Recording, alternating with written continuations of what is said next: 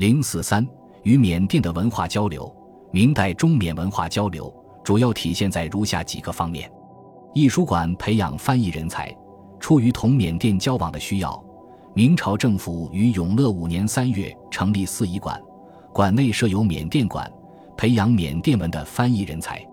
大约在正统年间。明朝政府留下随缅甸使节来到中国的缅甸人当炳、云清等六人，在缅甸馆任教，授予续班的官衔。他们为中国培养了许多缅甸语翻译人才，后具足于官。弘治十七年，因缅甸易学失传，明朝政府又令云南地方官请缅甸派人来任教。同年，缅甸阿瓦政权派陶孟思完、通事李赞入访中国。送来孟香、德撒、香牛三位教师，明政府安排他们在缅甸馆任教，均授予鸿胪寺续班的官衔。后来，德撒和孟香因教学成绩突出，均升任为光禄寺署丞。四仪馆学习的课本称华夷异语，现德国柏林藏本最为完整，共二十四篇。第二篇为缅甸异语，这是我国最早的缅华对照的词典。日本东洋文库本《华夷异语》中有缅甸语杂字，附译史记于缅甸国书。中缅丝绸贸易，中缅边境的永昌，自古是中国通往缅甸、东南亚、南亚各国的门户。明代我国西南盛产的丝就大量汇集到这里，经过染色加工，织成漂亮的白底金线翠色边的三色丝绸，再销往缅甸，转销各国。同时，从缅甸输入各种特产，在转销内地，故有永昌出异物之称。哈威缅甸史提到，公元一五三一年，缅王莽瑞体攻陷下缅甸沿海商业城市马都巴时，就发现仓库中藏满丝绸等货物。当时世界各国商人云集，可见从中国输往缅甸的丝绸数量之大，以缅甸为媒介的丝绸贸易之盛。西方学者对从我国云南到缅甸的这条西南丝路的记载也很多，例如史古特说，从云南到巴莫的这条国际通道上，有从中国来的庞大的驮运商队，数千骡马，数百劳工和商人，从中国运来大量丝绸。在巴莫有座供中国商人休息和文化活动的关帝庙，还有许多仓库。堆满运来的丝绸和待运回去的棉花。当时从缅甸输入中国的商品主要是棉花，大量的棉花由伊洛瓦底江北运，经巴莫运进云南。我国西南缺乏棉花，缅甸棉花的输入有助于我国西南纺织业的发展。明代古籍中也有不少关于中缅贸易往来的记载。朱孟镇的《西南遗风土记》说。江头城外有大明街，闽、广、江属居或游艺者数万，而三宣六卫被携者亦数万。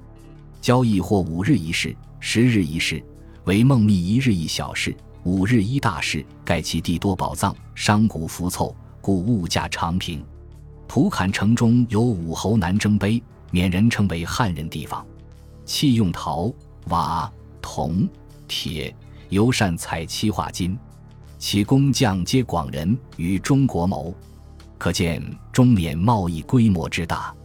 中缅宝石、玉石与瓷器贸易，缅甸产的宝石举世闻名，自古是输入中国的重要商品。到了明代，中缅两国的玉石、珠宝贸易更是盛极一时。缅北孟密有宝井，盛产各种名贵的宝石；南莫出各种玉石，孟拱盛产琥珀。其中以孟密宝井所产宝石最出名，开采的玉石从缅北运往我国云南的腾冲进行琢磨加工，制成各种装饰品后，再运销全国或外销。当时我国的商人经缅甸政府许可，招募工人到缅甸开采，向当地政府纳税。据载，每年去缅北开采的中国工人多至千人，产量多十年达数千担。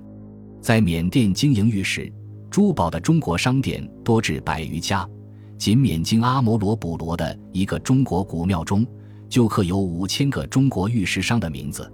缅甸产的玉石是雕刻玉佛的珍贵材料。随着两国玉石贸易的发展，缅甸玉佛传入中国者不计其数。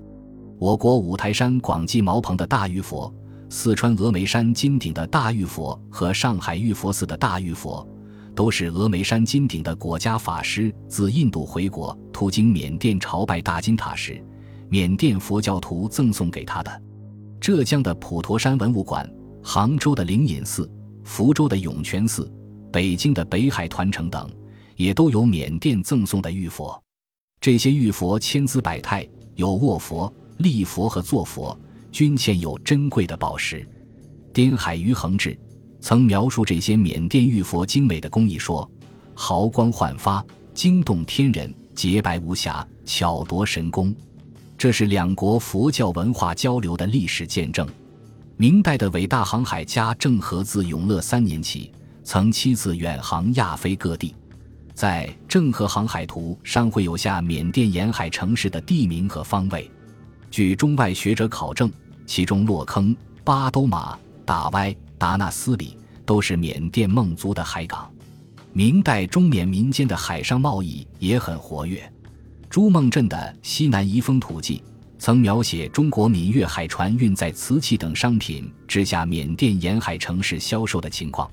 他说：“江海竹卢与中国同，海水日潮者二，乘船载米谷货物者随之进退。”白骨江船不可数，高者四五尺，长者二十丈，大为巨览，周围走廊，常载铜铁瓷器往来，一闽广海船也。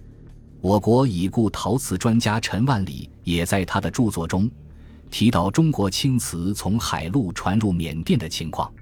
他说，自十三世纪八十年代至十五世纪四十年代，这一百五十年期间。福建的泉州为当时世界最大的贸易港之一，我国青瓷从泉州港大量运往海外，运到缅甸的马达班湾的毛淡棉，该地是东西海上交通的转运中心。